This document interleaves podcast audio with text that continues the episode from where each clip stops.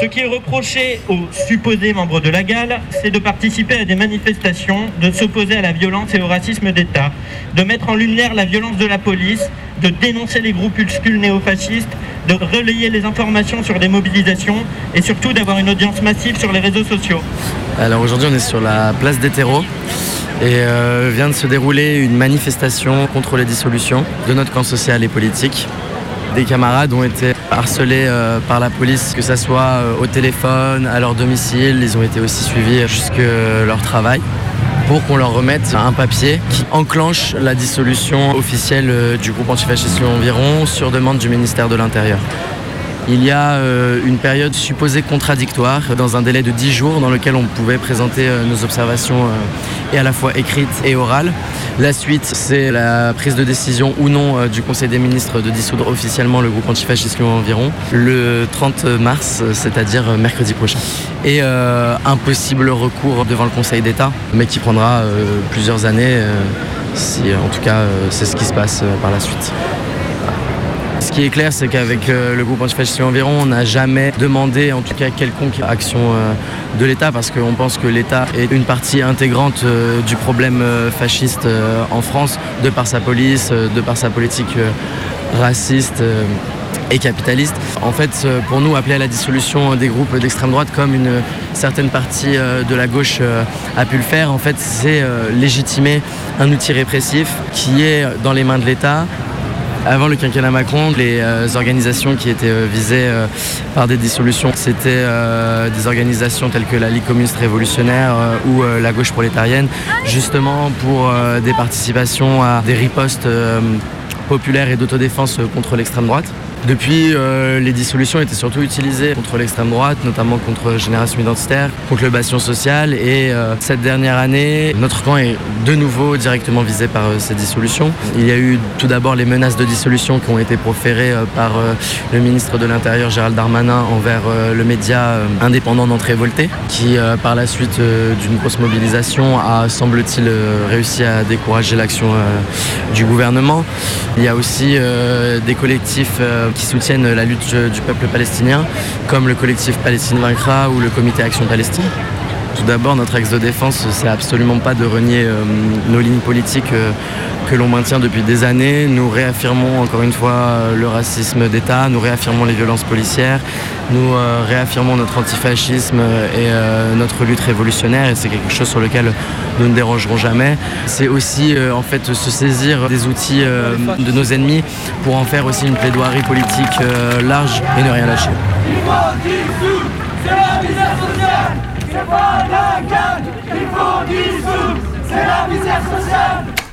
Bonjour à toutes et à tous, ravi euh, de vous retrouver pour un nouveau compte-rendu du Conseil des ministres. Nous en avions euh, pris euh, l'engagement devant les Français, nous continuons à les protéger jusqu'à la dernière seconde du quinquennat. Aussi, lors du Conseil des ministres de ce matin, nous avons adopté la dissolution du groupement de fête dit groupe antifasciste Lyon et environ, connu pour ses actions violentes, ses appels à la haine et son incitation virulente et incessante à s'en prendre à nos forces de l'ordre.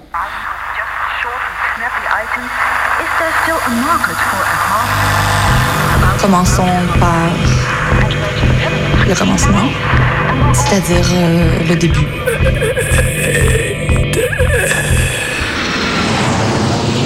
Messieurs, votre attention s'il vous plaît. Mayday, Mayday, quelqu'un me reçoit Antenne dans 30 secondes. 30 secondes. Mayday, Mayday. Transmission. Transmission sur le 102.2. Il s'agit d'un signal de détresse, on doit suivre le protocole. Mayday Mercredi 18h sur Radio Canu. Pendant une heure, se balader, explorer, interroger, rencontrer, jouer, faire des histoires et en créer. Mayday, l'émission qui passe le mur du son. Saison 4.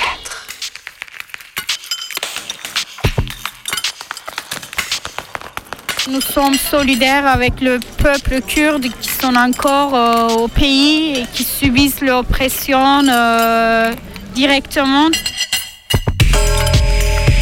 Il disait, notre armée glorieuse est en train de se battre contre les Kurdes. Ce sont des gens qui essayent de nous prendre notre pays. Nos militaires qui sont morts sont des martyrs et tous ces discours en fait. Une semaine après la fête du Nouvel An kurde, Mayday tend son micro à celle qui, de loin ou sur place, participe à la lutte kurde. Du Rojava à Lyon, en passant par Istanbul, elle nous parle de frontières fumeuses, d'occupation de territoires, d'oppression contre les populations kurdes et des menaces qui les poussent à l'exil. Les Kurdes en Syrie, à Rojava, étaient entourés, on peut dire en gros, par Daesh dans le sud et par l'armée turque, par le gouvernement turc dans le nord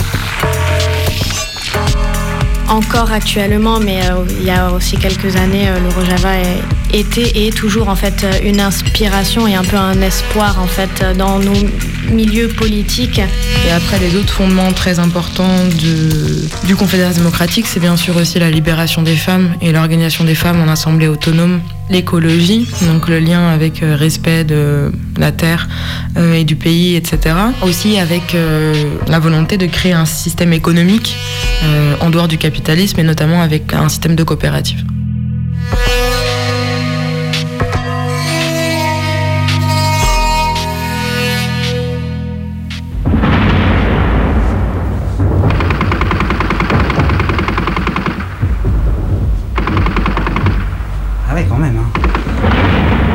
Et euh, cela Ratatatata, c'est Daesh. Et ça, toutoutoum, c'est nous. Ah ouais. Et euh, là, Zboom Zboom, ça dépend. Feu et Zboom, c'est les Américains. Zboom tout seul, c'est Daesh. Ouh là là, et ça c'est quoi Balle traçante. Pour éclairer où tu tires.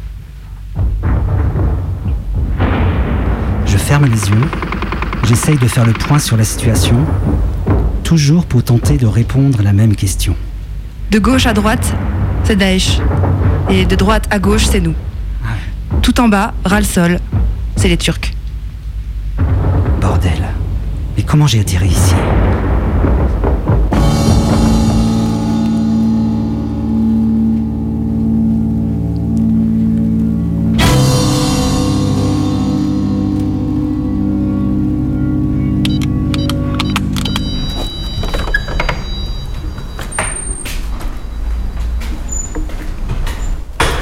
Comment je vais lui dire ça, moi ah, C'est sûr qu'il va flipper grave. Hein.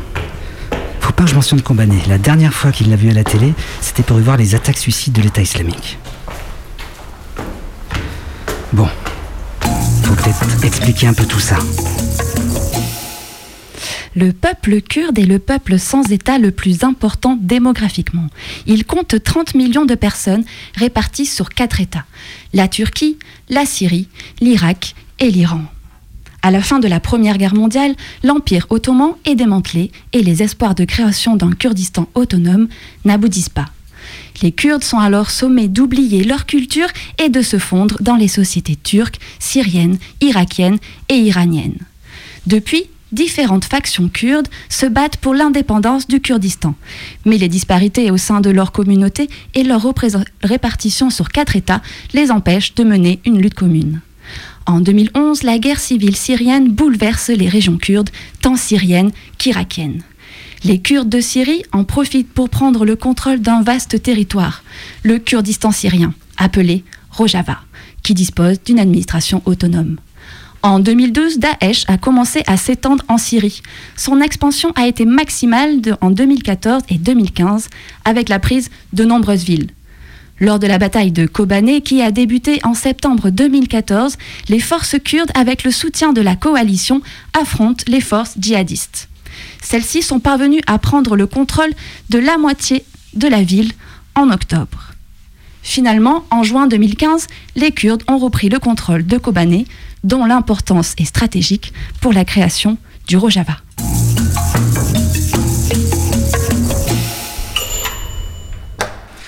Salut papa Eh ben voilà, je t'attendais pour manger, dis ah. Ça va? Tu vas bien? Eh Ça va, ça va, ça va. Tiens, rentre. Tu es libre un de ces soirs? Parce que je, me demandais, je voulais inviter Fabrice et Anna. Ils tiennent beaucoup à te voir. Ils t'ont vu net, tu sais? Ouais, ouais, ouais, mais désolé, papa, je suis hyper pris en ce moment. Après-demain, j'ai une fibroscopie. La semaine prochaine, je vais au Kurdistan. Celle d'après, là, il y a la foire de la figue illustrée. Tu, tu- tu vas au Kurdistan? Tu vas pas à. Kobané quand même, hein Ça mitraille là-bas, tu sais. non, non, non, Kobané, tu penses Enfin, euh, pas vraiment Kobané. Qu'est-ce que j'irai faire là-bas Je sais même pas tirer. Non, je vais à Mesher, c'est pas loin, mais assez quand même. Genre euh, hôtel de ville à Perrache, quoi. Trois arrêts de métro au, au moins. Voilà, tiens, je t'ai amené une carte. Ah ouais, merci parce que je, je pige pas grand-chose à cette région. Ouais, et du coup, euh, tu vois, moi, je serais là, du côté turc de la frontière, à un kilomètre à peu près, quoi. La guerre, c'est côté Syrie. Attends, je suis pas fou, hein. Bon, ok, tu enverras un texto de temps en temps, hein, à ton petit papa. Ceci dit, pourquoi tu ne retournes pas dans ce camping en Lozère où les douches étaient si propres? Passe-moi le poivre, s'il te plaît. J'hallucine. Prends la tête quand je conduis s'il pleut, parce que ça glisse et c'est dangereux. Mais si je vais à Kobané, euh, il s'en fout. Mais il regarde pas la télé ou quoi? Et, et tu pars tout seul? Ah non, non, j'y vais avec Shilan. Tu sais, euh, Shilan, tu vois? Mon mon amie kurde qui vit en Italie. Et elle parle kurde aussi. Et puis elle est déjà allée. Bon, c'est bien, c'est bien, c'est bien. Tu me promets d'être prudent. Sérieusement, ils conduisent pire qu'à Saint-Etienne là-bas. Donc on est deux des autrices du livre euh, Nous vous écrivons depuis la Révolution, récit de femmes internationalistes au Rojava. Euh, moi je suis Maria et donc j'étais au Rojava de euh, fin 2017 à 2021. Et moi, je suis euh, Lola et je suis restée euh, un an au Rojava de 2018 à 2019. Mayday. Rencontre. Je suis arrivée au Rojava en fait en parce que j'étais à l'université, à la fac et euh, en militant, on a rencontré aussi des euh, étudiantes euh, kurdes. On a commencé à militer avec elles, à aussi s'intéresser à ce qui se passait au Bakour, qui est le Kurdistan de Turquie, en termes de répression, etc. Donc on a organisé avec elles des conférences Euh, et donc voilà de fil en aiguille en fait, je me suis impliquée de plus en plus et à un moment j'ai su en fait que c'était possible d'aller euh, au Rojava en dehors aussi des structures euh, militaires pour s'engager plutôt du côté civil et notamment du côté du tout ce qui se passe au niveau des femmes. Et donc euh, une fois que j'ai su que c'était possible, j'ai décidé de partir. Les premières fois où j'ai entendu euh, parler du Rojava, c'était à travers euh, des stickers qui étaient posés euh, dans ma ville. Petit à petit, j'ai commencé à me renseigner un peu sur les réseaux de ce qu'était le Rojava, qu'est-ce qui se passait. C'était après Kobané, du coup après 2015. Et par la suite, en allant vivre dans un autre pays, j'ai commencé à être en lien avec les réseaux de gynéologie. La gynéologie qui est la science des femmes, impulsée par le mouvement des femmes kurdes. Et par la suite, pour mieux comprendre réellement ce qu'était la gynéologie, ses fondements, d'où ça venait, euh, j'ai décidé de partir là-bas. Les internationalistes, quand euh, ils et elles arrivent euh, au Rojava, vont dans des structures en fait d'accueil réellement pour les internationalistes, dans lesquelles ils vont rester un peu de temps en ayant euh, une formation idéologique qui permet de bien comprendre le lieu dans lequel ils et elles se trouvent, bien comprendre la révolution du Rojava, bien comprendre l'histoire du Moyen-Orient aussi. Voilà, une formation beaucoup plus idéologique aussi qui permet par la suite de pouvoir aller dans un travail qui plus en lien ou avec la société ou avec l'organisation des femmes ou militaire.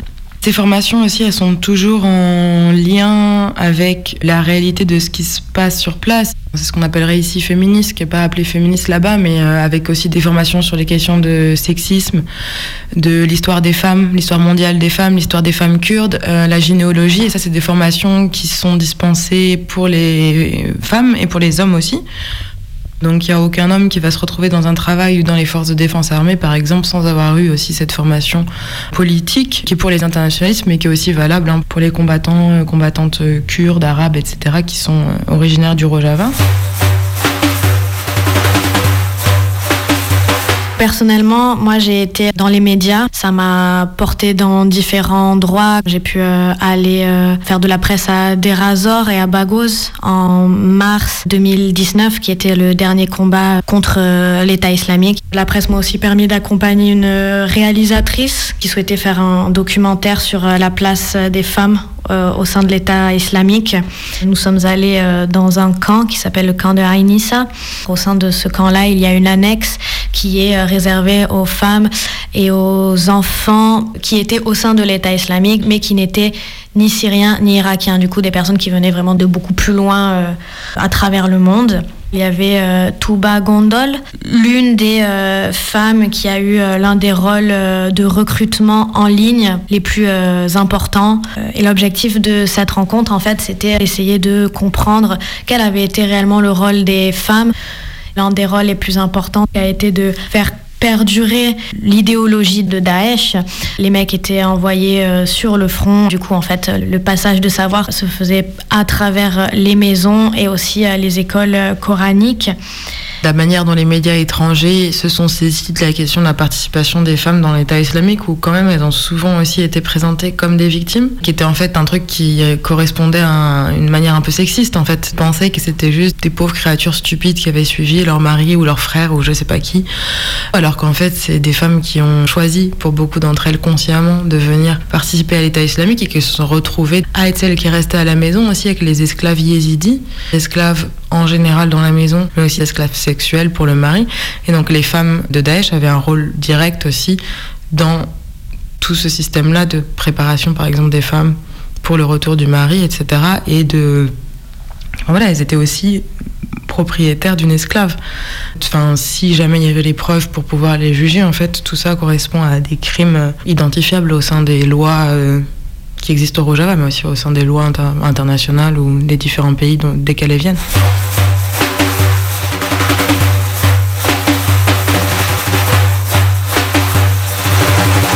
Moi, quand j'étais là-bas, j'ai plutôt travaillé avec la gynéologie, plutôt dirigé en fait vers les jeunes femmes.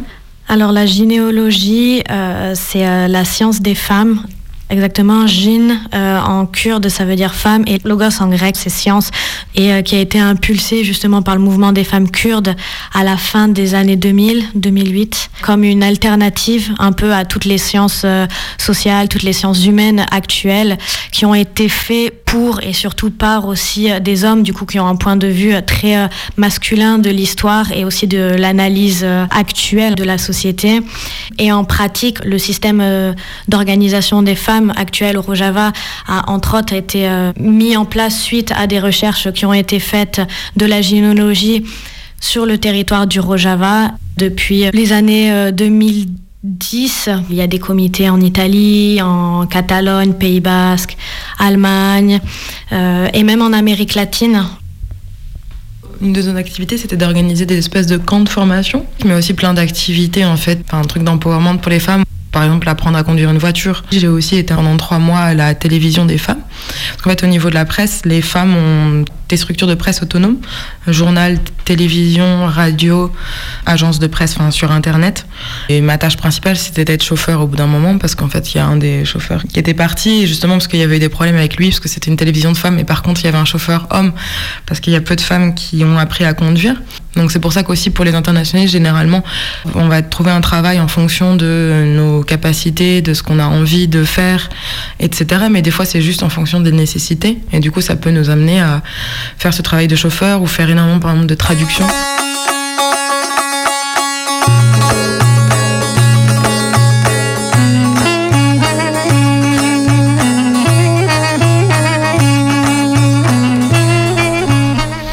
La gynéologie, elle se base quand même aussi sur cette analyse historique qui consiste à dire qu'il y a deux fleuves qui euh, luttent l'un contre l'autre et que d'un côté il y a le fleuve des résistances, le fleuve démocratique, et de l'autre un peu le fleuve de l'oppression de l'État. Du coup, cette euh, recherche historique, qu'elle soit euh, la recherche historique qui est menée dans le mouvement kurde sur l'histoire kurde ou la recherche de la gynéologie sur l'histoire des femmes, c'est rechercher justement ce fleuve de la résistance. Non, pour retrouver en fait toute cette tradition et ces histoires de résistance, puisque c'est ça qui permet aussi de trouver la force pour euh, lutter au quotidien en voyant tout ce qui a pu exister et s'en inspirer pour recréer aussi euh, la révolution euh, au Rojava et ailleurs. Du coup, au niveau de la justice, pour ce qui est en tout cas du système des femmes, il y a un système qui a été mis en place très rapidement en fait dans la Révolution. C'était même une des premières euh, structures qui ont été créées. C'était les maisons des femmes, qui sont des espaces qui euh, existent dans plusieurs quartiers de chaque grande ville et dans toutes les petites villes et même des fois dans certains villages, euh, qui sont des espaces en fait communautaires qui sont totalement autogérés par les femmes, il n'y a que des femmes qui sont bénévoles, qui y travaillent et qui reçoivent les gens et auxquels peuvent s'adresser principalement les femmes pour toutes les questions qui les concernent, mais notamment toutes les difficultés qu'elles peuvent rencontrer dans la sphère familiale, donc aussi tout ce qui va être par exemple violence conjugale, problèmes dans le couple, etc. Euh, mais aussi par exemple si elles cherchent un emploi ou si elles ont un problème euh, autre. Et généralement, l'idée c'est de réussir à résoudre ce conflit euh, sans avoir besoin de recourir à un système de justice euh, comme celui des tribunaux.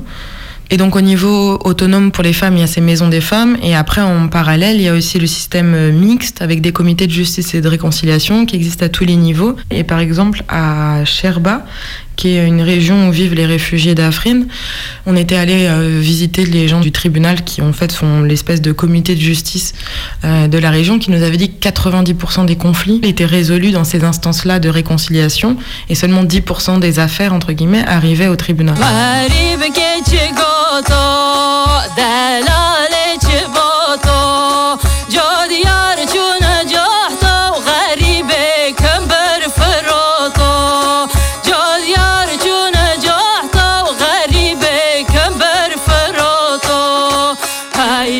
M'a moi sur place, c'était euh, un peu ce pourquoi j'étais aussi partie là-bas, qui était la question de la révolution des femmes, et en fait de voir en arrivant à quel point elle était euh, vivace, euh, réelle et, et- et extraordinaire en fait, en comprenant notamment d'où partaient les femmes et quelle était la situation aussi en termes, euh, par exemple, juridiques hein, sous le régime syrien, mais surtout au niveau pratique et enfin comment se passait leur vie, de voir à quel point en fait tout ce qui avait été construit aussi dans le mouvement des femmes kurdes pendant des années, hein, qui venait pas de nulle part, euh, et toutes les structures d'autonomie qu'elles avaient réussi à mettre en place aussi dans la guérilla à la montagne, etc., ou dans la vie civile, euh, avaient pu être euh, mis en place aussi au Rojava aussi rapidement et la diffusion en fait de cette idée que la libération des femmes elle est essentielle à la révolution dans toute la société. C'est-à-dire que maintenant c'est très compliqué pour un homme euh, d'assumer publiquement dans un espace de débat politique qu'il pense que euh, la libération des femmes euh, on s'en fout. Ce qui veut pas dire que tout le monde a été convaincu et que tout le monde a réussi à transformer ses pratiques et notamment je pense que la sphère familiale reste quand même un endroit très très patriarcal mais comme partout, et, qu'il y a, voilà, une dynamique et un mouvement énorme et qui aussi, en plus, maintenant infuse énormément chez les enfants, en fait, qui ont à l'école des cours un peu de ce ce qui s'appellerait en France éducation civique, mais qui est quand même avec un contenu beaucoup plus politique, euh, enfin, en tout cas, beaucoup plus révolutionnaire que juste les valeurs de la République.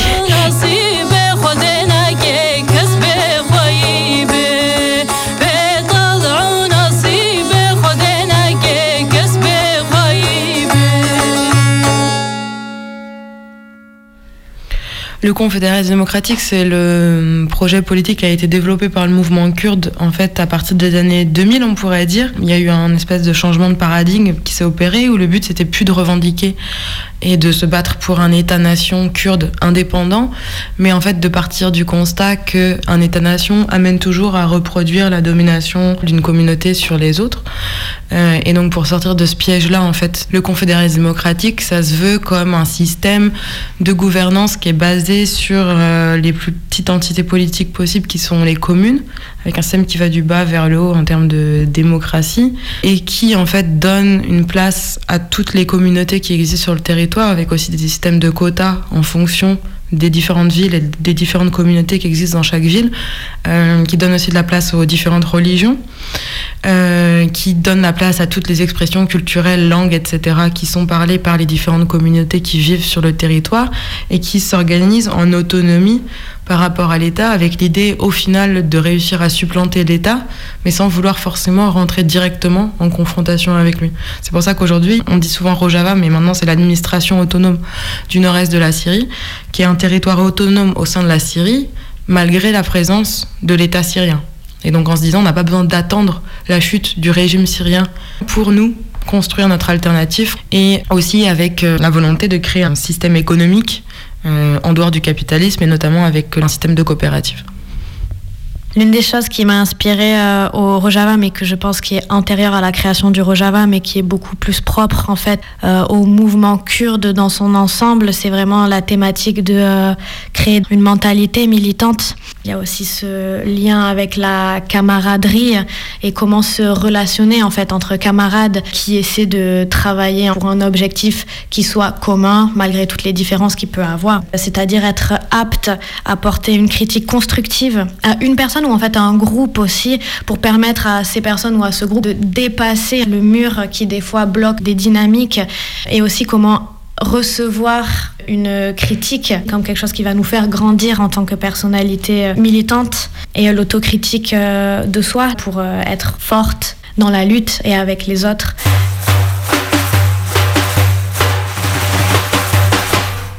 Pour ma part, il y a deux raisons majeures qui ont fait que je suis rentrée. La première serait euh, peut-être pour ma mère, parce que je pense qu'elle était très stressée au bout d'un moment. Et euh, la seconde, euh, c'était pour essayer justement de lutter chez moi et essayer de faire du lien à ce niveau-là en fait. Euh, moi aussi, je suis rentrée parce que ça faisait quand même euh, assez longtemps que j'y étais et donc j'avais envie de reconnecter avec ce qui se passait ici aussi. J'avais loupé quand même des trucs un peu importants, genre les gilets jaunes ou la pandémie en Europe. Enfin, j'avais l'impression d'être complètement déconnectée au niveau des expériences aussi. Et euh, parce qu'en fait, on avait écrit ce livre, le fait qu'il allait être publié et qu'il fallait qu'on fasse justement tout ce travail-là d'aller en parler, de ce que ce livre, on a voulu que ce soit un outil pour parler en général de ce que les femmes elles font là-bas, voilà. Jusqu'à 19h sur Radio Canu, Maïdé, en solidarité avec le peuple kurde.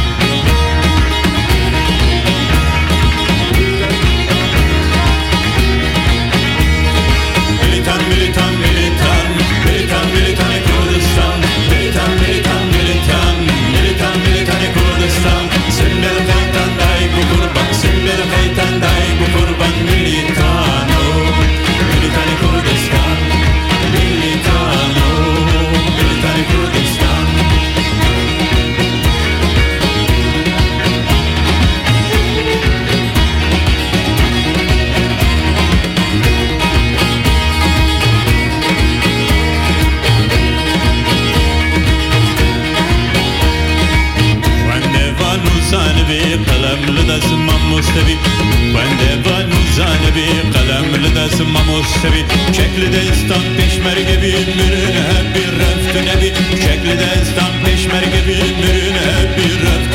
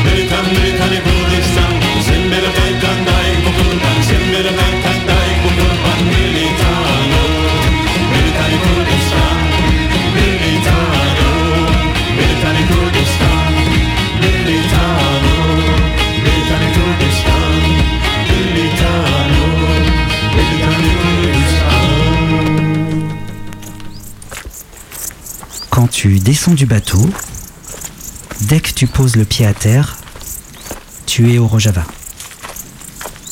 Le paysage est le même, c'est le même fleuve, sans rien autour, Et il fait toujours 50 degrés. Et pourtant, quelque chose a changé. Et ça tient peut-être aux yeux de Chilan. On est enfin au Rojava. Je peux enfin être moi. Chilan, c'est un pote kurde qui est né en Turquie et qui vit en Italie. Sans elle, ce voyage aurait été une suite de... Et à ton avis, il a dit quoi? Je sais pas. Ça veut dire quoi ce geste? Alors, t'as fait bon voyage? T'es prêt? T'as mangé? Bon, on y va? T'es pas fatigué, hein? Allez, allez, allez Chilan, elle a 25 ans et elle est toujours à fond. Allez, encore un petit effort. Elle, c'est Dilara, la commandante à la tête des unités de protection féminine du Rojava, les YPG. C'est encore loin? Non, on y est presque. Et dis-moi, depuis quand ils existent, euh, ces groupes de femmes En 2012, quand il y avait déjà quelques femmes, on a créé les unités mixtes, les YPG.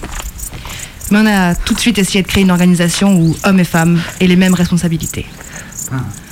On a gagné en expérience et beaucoup de femmes sont devenues combattantes et commandantes. On a remarqué que leur présence était stimulante dans les académies. Ah ouais? Alors, on a créé les YPG.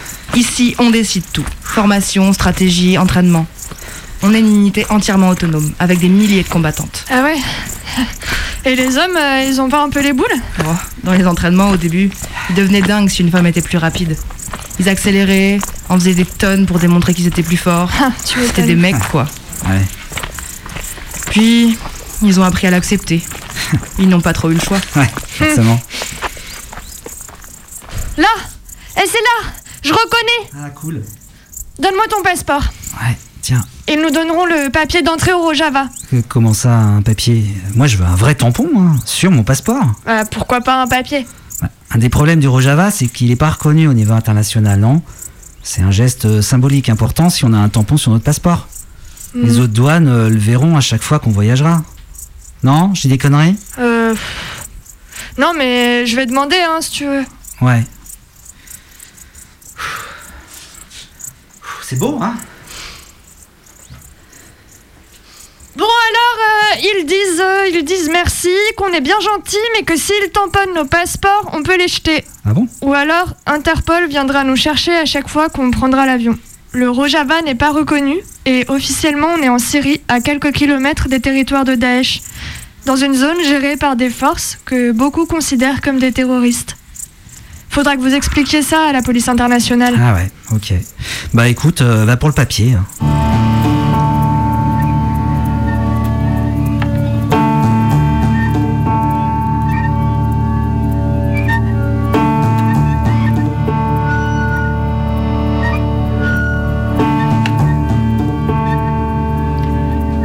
Combattre pour un projet écologiste, féministe et communaliste au Rojava, la région kurde du nord de la Syrie, c'est faire face à la fois à Daesh et à l'État turc. Fin janvier 2022, une attaque d'envergure a été menée par l'organisation État islamique sur une prison, dans le but de libérer des djihadistes. L'État turc est depuis longtemps suspecté de fournir des armes et un soutien financier à Daesh, et la présence de membres actifs de Daesh est avérée dans les zones qu'il occupe en Syrie. En plus des frappes de drones, la Turquie mène une guerre de l'eau en amont de l'Euphrate. Des millions de civils sont privés d'eau courante, en pleine sécheresse et en pleine pandémie. Ce sont ces mêmes drones, les Bayraktar TB2, produits par une entreprise di- dirigée par le gendre d'Erdogan, que l'Ukraine utilise actuellement contre l'armée russe. L'établissement de zones autonomes kurdes au nord de la Syrie et l'instauration d'un État pro-PKK sur sa propre frontière contrarient la Turquie.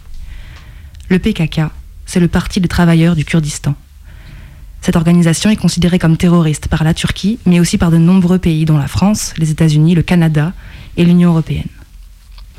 Le 23 mars 2021, 10 personnes kurdes sont arrêtées à Paris et à Marseille par la police française lors d'une opération antiterroriste, ce qui est clairement un signe de la collaboration de l'État français avec l'État turc. Les combattants et combattantes internationales qui s'engagent aux côtés des Kurdes peuvent également être inquiétés à leur retour dans leur pays. Le 14 février 2018, par exemple, un ancien soldat britannique, James Matthews, a comparu pour terrorisme devant un tribunal londonien pour avoir combattu l'État islamique aux côtés d'une milice kurde, pourtant soutenue par le Royaume-Uni. Au-delà de leur soutien à la Turquie, ce qui inquiète les États occidentaux, c'est le projet politique d'ultra-gauche des Kurdes du dit Rojava, et la formation militaire octroyée aux étrangers et étrangères. En France, c'est le cas de Libreflot et de l'affaire du 8 décembre 2001. Ce jour-là, neuf personnes ont été arrêtées un peu partout en France par les équipes du RAID et de la DGSI. Depuis, Libreflot est détenu à l'isolement pour association de malfaiteurs terroristes, et sa mise en examen repose essentiellement sur son soutien à la révolution du Rojava et sa participation à la lutte contre Daesh dans le Kurdistan syrien. Le rapport de la DGSI qui ouvre l'enquête judiciaire officielle en février 2020 le présente comme un potentiel leader cherchant à constituer un groupe pour importer la guérilla et partager des compétences militaires apprises sur place. Et c'est sous ce prisme-là que tous les faits, gestes et paroles recueillis pendant au moins dix mois de filature ont été retenus. Il y a un mois, Libreflot a entamé une grève de la faim, dernier moyen à sa disposition au risque de graves séquelles physiques, pour tenter de se défendre d'une accusation qu'il rejette avec force. Son avocat a annoncé hier sur Twitter qu'il était sous perfusion à l'hôpital de la prison de Fresnes. Il pèse 47 kilos au lieu de 63 d'habitude, son visage est livide. Son isolement a été levé le jour de son hospitalisation, ce qui est une excellente nouvelle.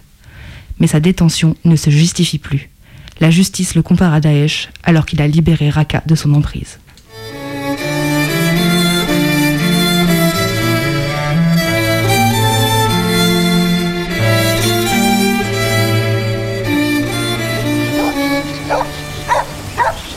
Her gece mi böyle? Öyle. Şu günler kötü günler. Dağ taş arani. Gün yok ki baskın olmasın. Her gün baskın. Her gün birkaç ölü. Kaçakçılık öldü artık. Öyle böyle asker göz açtırmıyor. Korku herkesin evinin bekçisi. Korkudan kendi ölüsüne bile sahip çıkamıyor insan. Hele Kürdiysen. Anlat derdini anlatabilirsen.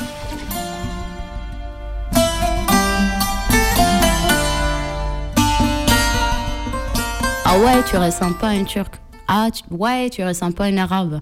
Ben, en fait, ça veut dire quoi être une arabe ou être une turque? C'est en fait juste une image qui a été créée par l'Occident, à nouveau, une image euh, déjà hyper péjorative. Ben, en fait, personne est vraiment turc en Turquie. Ça, c'est le problématique. Genre, ils sont qui les vrais Turcs?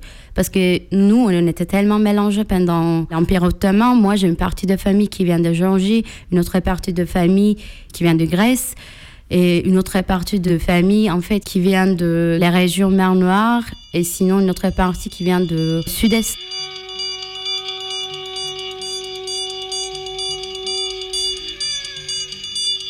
Je préfère pas dire mon prénom.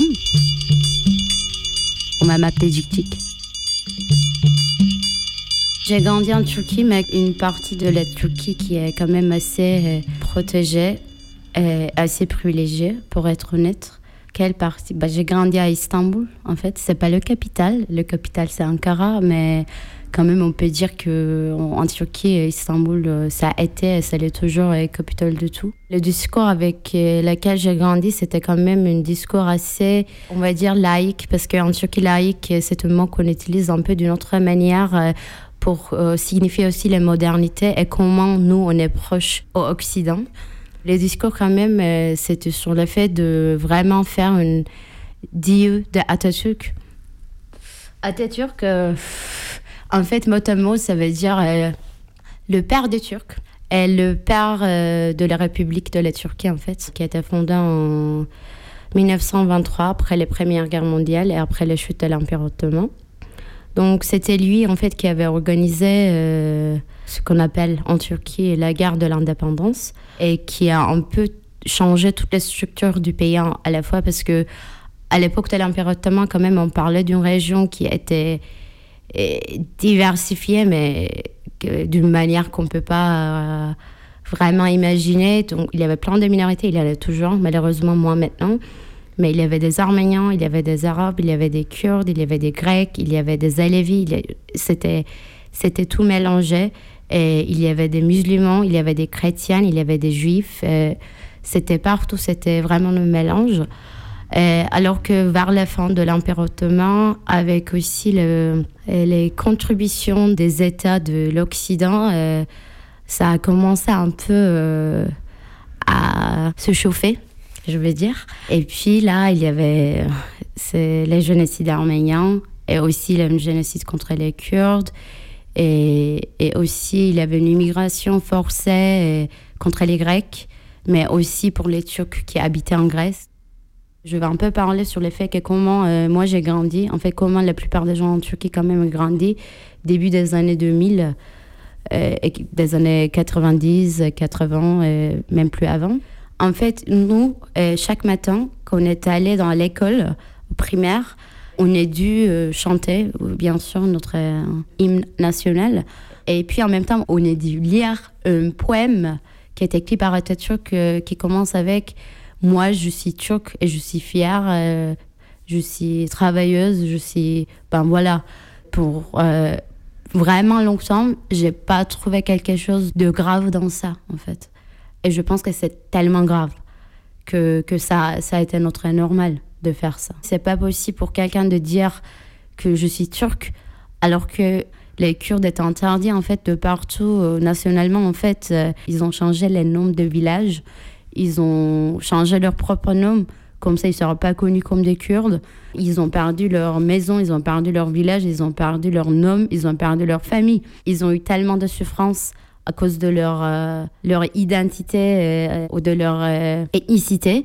Donc c'est pas possible. En fait, ça veut pas dire que moi j'habite en Turquie ou je vis en Turquie ou je suis l'habitant de la Turquie. Ça veut pas dire ça que je suis turc. Ça, ça porte un sens beaucoup plus lourd pour certains gens, certainement pour les Kurdes, mais aussi pour toutes les autres minorités.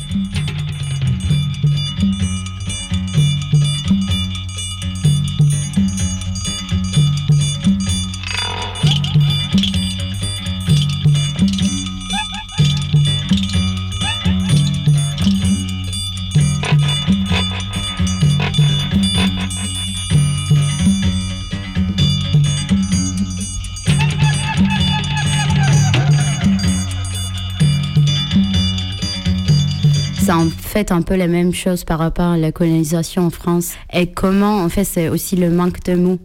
Et, on n'allait pas le, nommer, en fait. Parce que quand on le nomme, ça leur donne une certaine force. Par exemple, la Turquie n'a jamais accepté le fait qu'il y a eu un génocide arménien.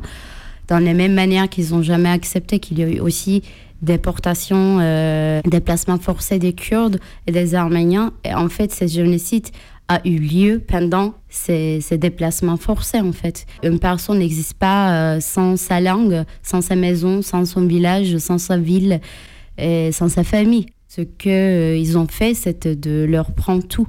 Sauf que euh, dans, les livres de cours d'histoire, on nous disait juste que, voilà, pendant l'époque de la guerre, c'était tellement la bordel. Et, et puis, il y a eu plein de révoltes des côtés de, des Arméniens et des Kurdes et des Grecs aussi. Bah, à cette époque-là, les minorités voulaient avoir leur propre pays. Donc, ils ont commencé à révolter contre l'Empire ottoman. Et là, ce qu'on nous apprend, c'est oui, comment ils ont fait ça alors que l'Empire ottoman, ils ont pris soin de eux pendant des siècles, alors que juste la moment que l'Empire ottoman était en train de chuter, ils se sont révoltés contre l'Empire ottoman. Donc voilà, ils ont mérité au final, quoi, parce qu'ils attaquaient aussi les villages de Turcs, les maisons de Turcs, et c'était nécessaire pour les gouvernements de l'Empire ottoman de les déplacer, les exiler, les tuer au final. Bah, on disait jamais tuer quand même, on parlait jamais d'une déportation. Ça, c'était hors des questions. C'était juste une euh, autodéfense, comme euh, maintenant euh, tous les pays des occupations peuvent dire en fait.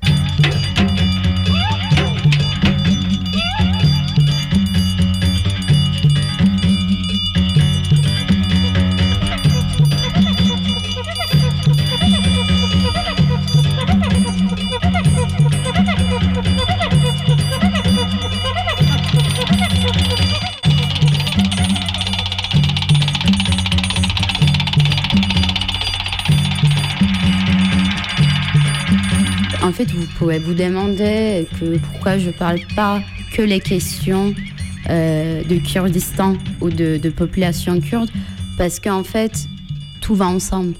Tout va ensemble dans cette géographie. C'est tellement mélangé avec aussi toutes les minorités, avec l'agenda ou les politiques de, de l'État, qu'on ne peut pas les séparer de l'une à l'autre. C'est pour ça que ça prend aussi longtemps d'essayer de comprendre vraiment cette géographie et ce qui se passe là-bas. Donc on ne peut pas juste dire euh, maintenant avec Erdogan c'est la merde et qu'avant c'était la belle époque. Non, en fait ça n'était jamais la belle époque euh, en Turquie. Euh, dans les années 60, il y a eu des événements de 6-7 et septembre. en fait, ça, c'était une opération qui été construite par l'État et par les fascistes contre toutes les minorités d'Istanbul et de partout. Minorités, surtout les Juifs, les Grecs et les Arméniens. On leur a pris toute leur maison, tout leur argent, et les gens qui ne l'acceptaient pas, ils ont été exilés en Kars dans un centre de déportation. Ils ont fini par mourir là-bas. Donc, euh, comme on dit, les minorités en Turquie, je pense que c'est essentiel de parler de toutes les minorités et de essayer au moins d'expliquer et ça a été comment en fait parce que la plupart des gens évidemment bien euh, connaissent les révolutions de Rojava au, Kurdistan, mais en fait, sans vraiment connaître, il y a quoi en derrière, en fait? On est arrivé là comment? Et ce qui s'était passé dans cette géographie, qui ne regarde pas seulement en Turquie, mais aussi la plupart des pays qui les entourent.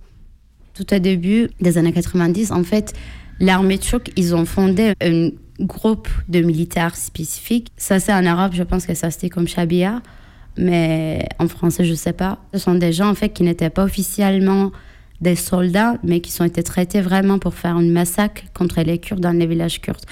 Ça, c'était la réponse du gouvernement turc après la fondation de PKK. PKK, c'est le parti de travailleurs kurdes de Kurdistan et qui a été fondé euh, les débuts des années 80 euh, par Abdullah Öcalan, qui est en prison maintenant depuis, depuis des années. Donc, c'est-à-dire, ils allaient dans les maisons des Kurdes dans ces villages et ils prenaient juste les hommes, personne ne les revoyait après. Donc, euh, même pour ça, en fait, maintenant, depuis les années 90, il y a un groupe de mères qui s'appelle Cumartesi Anneleri. Les mères du samedi qui se rassemblent euh, tous les ans euh, sur la place Taksim pour demander, en fait, ils sont où leurs fils ou ils sont où leurs maris ils sont où en fait? Il y avait plein de gens qui étaient perdus, probablement qui étaient tués par l'État turc dans ces années et ça continue pendant toute une euh, dizaine d'années. On peut aussi être en solidarité avec les Palestiniens, avec les Kurdes, avec les Yézidis, avec les Syriaques, avec les Arméniens. C'est la lutte de notre géographie. On a une expression pour ça que j'aime bien utiliser, ça s'appelle euh, le destin de géographie en fait. C'est-à-dire qu'on est, on est né là, qu'on est là pour vivre tout ça en fait. Et c'est notre destin d'être né dans cette géographie, d'avoir grandi dans cette géographie et de pouvoir lutter et de lutter dans cette géographie. Jin, Jian, Azadi. Mayday, en soutien aussi au groupe Yorum.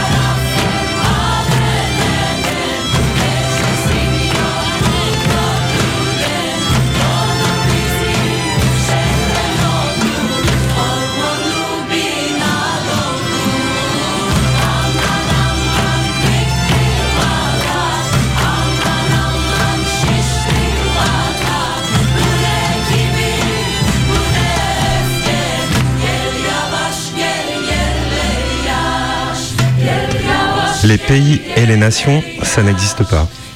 Ou plutôt, pour qu'ils existent, il a fallu, à force d'armes, de massacres, de déplacements forcés de population et de nettoyage ethnique, de langues effacées et de cartes d'identité, inventer la tradition. Et avec elle, donc, la nation. Bien sûr, des peuples se battent au nom de la nation, et ils se fichent bien de savoir s'il existe ou non. Se battre pour elle, c'est déjà la faire vivre. Hier, les Algériens qui arrachaient leur indépendance à la France, armes à la main. Aujourd'hui, les Corses qui manifestent depuis plusieurs semaines contre l'État français. Les Ukrainiens qui résistent à l'invasion russe. Ou les Kurdes qui jouent des coudes contre l'État irakien, iranien, syrien et turc.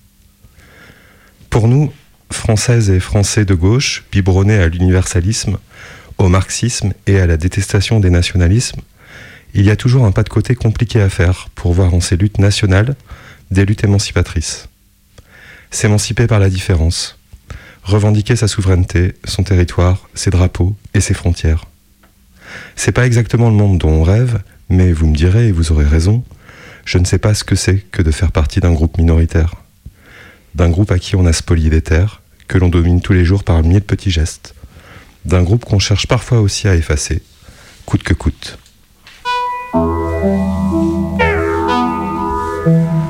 En 1920, après la Première Guerre mondiale, le traité de paix signé à Sèvres, en région parisienne, donne naissance à des nouveaux pays sur les ruines encore fumantes de l'Empire ottoman vaincu. En Anatolie, dans ce nouveau pays à peine né et déjà occupé par des armées européennes, Mustafa Kemal, à la tête d'un parti nationaliste, prend le pouvoir à Ankara et fonde le gouvernement provisoire de la Turquie. Il réarme des troupes de défense nationale. Elle repousse les forces arméniennes et mate les velléités autonomistes des Kurdes. Elle met aussi fin à l'occupation européenne en expulsant les armées britanniques, françaises, italiennes et grecques. L'impérialisme européen est repoussé par une force nationaliste armée. Et cette même force muselle déjà les minorités nationales vivant en Anatolie, toutes celles qui ne sont pas turques. Pour entériner sa victoire, Mustafa Kemal fait signer un traité à Lausanne en 1923. Ce nouveau traité enterre la reconnaissance d'entités indépendantes arméniennes et kurdes et avalise les épurations ethniques réciproques entre tous les territoires de la région. 1 400 000 citoyens ottomans chrétiens, orthodoxes, grecs sont expulsés de Turquie et 400 000 citoyens grecs, musulmans et turcs sont expulsés de Grèce. À chaque nation ses frontières.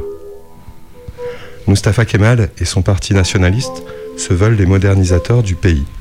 Il est bientôt Atatürk, littéralement père des Turcs, et son parti est le seul autorisé. La Turquie se construit autour de principes inspirés de la Révolution française. L'unité de la République, la sécularisation, mais aussi l'occidentalisation du pays. S'engage alors un processus de création d'une identité nationale, étatiste et laïque, sur le modèle rigoureusement suivi de la République française. Il décrète aussi la suppression des caractères arabes au profit de l'alphabet latin. Enfin, l'unité nationale se veut structurer autour d'une unité ethnoculturelle forte. Les minorités halogènes, les Arméniens, les Grecs et les Kurdes doivent quitter le pays ou s'assimiler. En France, la République avait, par l'école, forcé l'assimilation des Bretons, des Basques, des Corses, des Occitans et des autres minorités. Lorsque l'école ne suffisait pas, on employait la force. Le modèle fit des émules.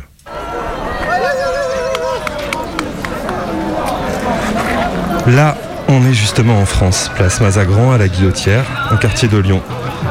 C'est le 19 mars 2022 et c'est Nevroz, la fête du printemps, le nouvel an kurde. Sur la place, une enceinte crache de la musique. Un grand feu est allumé et autour, des gens dansent en cercle. Des Kurdes en exil sont là, d'autres camarades aussi venus soutenir la communauté. Je m'approche du feu pour sentir la fête de plus près et on me donne un drapeau. Je n'ai jamais tenu de drapeau, même un rouge, même un noir. Je suis là avec un drapeau que je ne connais pas et on danse à côté de moi. Je suis un peu mal à l'aise avec ce drapeau. Je ne sais pas ce qu'il veut dire ce drapeau et puis j'aime pas les drapeaux. Oui mais là c'est différent, je me dis, c'est un drapeau kurde et les Kurdes vivent l'oppression depuis un siècle maintenant. D'ailleurs, des nationalistes turcs ont provoqué une rixe devant le local de l'association des Kurdes de Lyon. On me dit que ce sont des militants ultranationalistes, des loups gris, qui sont venus intimider, repérer des militants kurdes. Très présents dans la police turque, les loups gris exécutent aussi les basses besognes du gouvernement Erdogan, attaquant notamment les locaux des minorités kurdes en Turquie, mais aussi dans d'autres pays européens.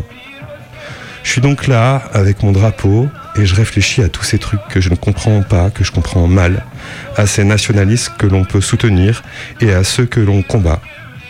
Je me dis que le confédéraliste, c'est peut-être pour le moment ce qu'on a trouvé de mieux pour dépasser l'État-nation, que c'est ce qu'ils construisent au Rojava, mais que je n'ai pas non plus envie d'idéaliser le Rojava, pas plus que le Capas au Mexique.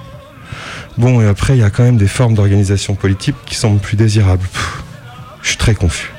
Je me dis ça, je me dis je suis très confus et à côté de moi, le feu grossit. Je m'assieds à côté d'une amie, elle est kurde, et elle veut bien m'expliquer un peu. On est à la place Mazagran, dans le Lyon 7e, à Lyon, le 21 mars. Et c'est une journée très spéciale pour les Kurdes parce que pour nous, le Nouvel An, c'est le 21 mars. Donc on fête le Nouvel An et aussi un peu le symbole euh, de, de printemps.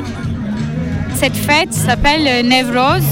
Donc on fête ça, mais je pense que dans l'histoire des Kurdes, cette date est devenue plus politique que- parce que ça a été interdit dans plusieurs pays, ces fêtes, et on n'avait pas droit de fêter Nevroz.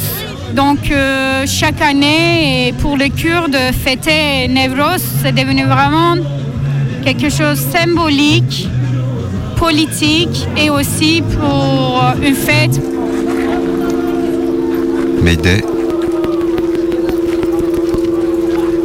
Rencontre.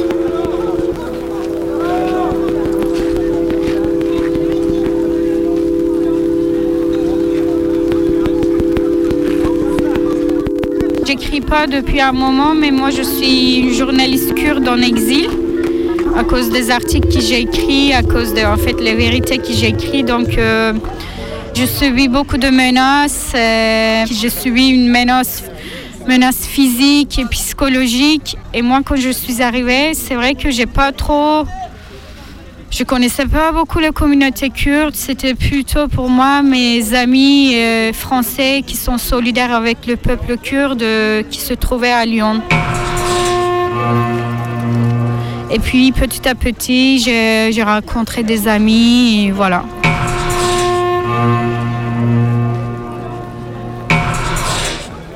Les Kurdes, en gros, nous sommes euh, le peuple qui est divisé par quatre États-nations. Donc il y a la Turquie où la majorité de Kurdes euh, qui vivent aujourd'hui. Et sinon, dans le sud, il y a Syrie, Irak, Iran. Chaque État, euh, ils faisaient leur propre euh, oppression contre ces fêtes. Déjà les Kurdes de Syrie avant Rojava. Toujours, hein, ils n'ont pas les papiers, donc les Kurdes pour l'État déjà n'existent pas. Et en Turquie aussi, l'histoire politique depuis le, le coup d'État en 1980 et depuis aussi, il y a eu beaucoup de pression, de pression politique contre, contre les Kurdes. Donc, il y a eu beaucoup de prisonniers politiques. Juste pour dire que crime d'opinion, ça existe en Turquie. Et puis, ça a commencé beaucoup plus d'oppression, plus, euh, plus fort que jamais.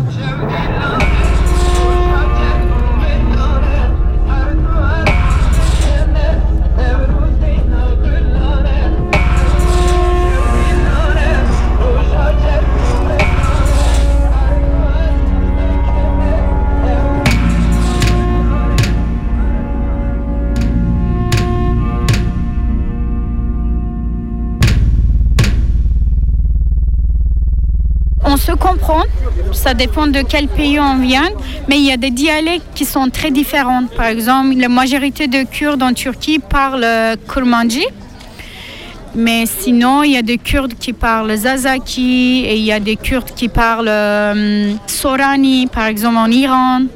Il y a beaucoup de dialectes en kurde, dans la langue kurde, mais quand même on se comprend parce que c'est la même langue, euh, c'est la même famille. Donc, euh, par exemple, à Rojava, il y a beaucoup plus de mots qui viennent d'arabe qui s'est mélangé en kurde, donc euh, naturellement parce que se retrouvaient dans les territoires syriens.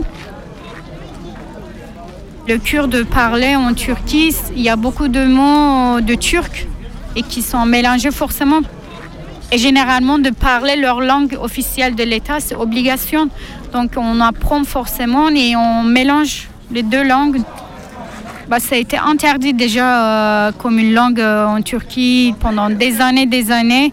C'est depuis le début de- des années 2000 qui, n'est pas interdit. Avant, les parents n'apprenaient pas leurs euh, enfants le, kurde exprès pour pas qu'ils subissent une discrimination quand ils parlent la langue officielle et que les gens ne comprennent pas leur accent. Donc ils apprenaient pas et aussi ils avaient peur euh, pour leurs enfants pour euh, euh, vraiment apprendre ce- cette langue. Mais maintenant, officiellement, c'est pas interdit.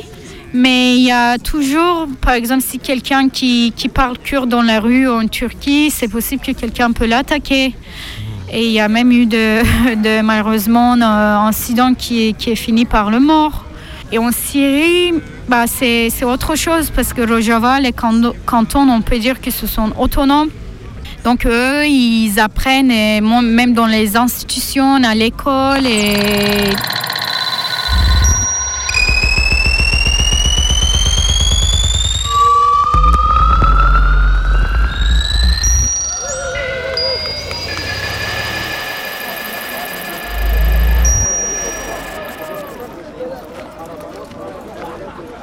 bien ici T'as envie de rester ici ou plutôt t'as as envie de retourner là où tu as grandi? Je pense que c'est c'est une question un peu difficile à répondre pour, pour beaucoup de gens qui sont comme moi en exil et qui ont peur de retourner. On peut risquer d'aller en prison ou même de, de menaces contre nos familles là-bas.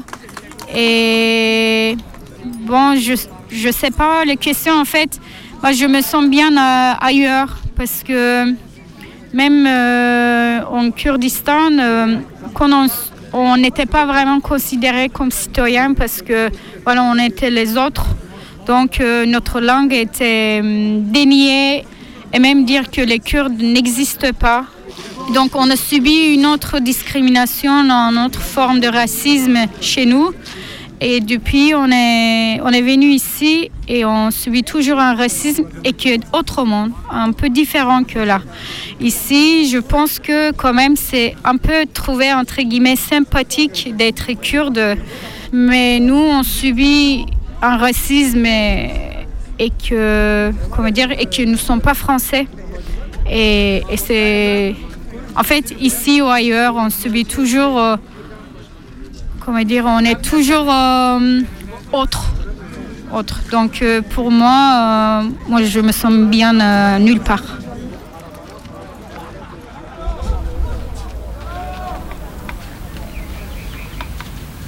Je suis dans une base du PKK avec Shilan et Dilara, la combattante. Hum. Dis-moi. Oui Un truc que je comprends pas. Il y a des pommiers partout, mais là, sur ceux à droite, il n'y a plus un fruit dessus. Et là, à gauche, on dirait qu'ils n'ont jamais été touchés. Il y a même plein de pommes pourries par terre. Pourquoi vous récoltez ces arbres-là et pas ceux-là Ceux où les fruits sont cueillis sont les nôtres. Les autres sont aux paysans. Ils n'ont pas dû monter jusqu'ici cette année. Hum. Mais alors, s'ils les laissent pourrir, autant vous les preniez, non? Non, on touche pas aux arbres des paysans, c'est un principe. On doit rien demander aux civils, jamais. Bah, pourquoi On doit jamais se mélanger aux civils, sinon l'armée turque fait des représailles contre eux. Elle bombarde les villages, tue des familles, c'est pour les protéger. Hum. Shilan, j'aimerais bien parler avec un habitant normal euh, pour voir. Normal C'est-à-dire Bah, Je veux dire, euh, pas quelqu'un qui participe activement au combat ni au projet politique.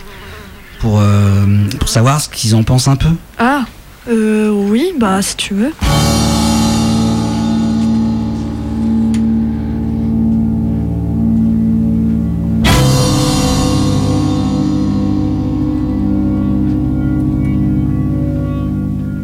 Avant ici, il y avait des Arméniens, des Kurdes, des Turkmènes, des Assyriennes et des Arabes.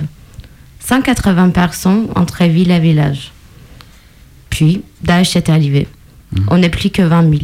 Les autres se sont enfuis ou sont morts.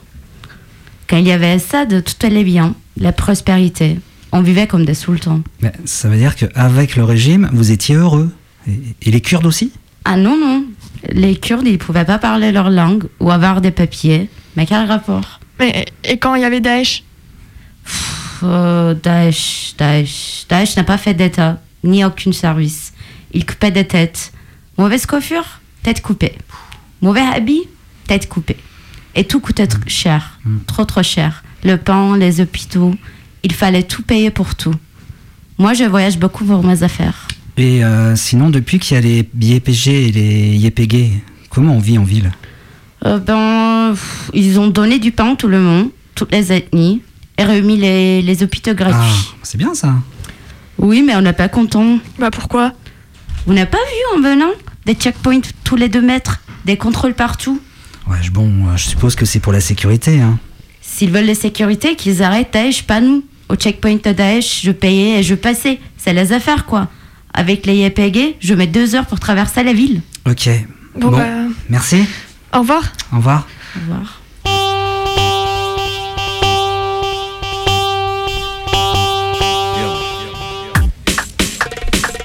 Ce soir, Mayday était en Turquie. En Syrie.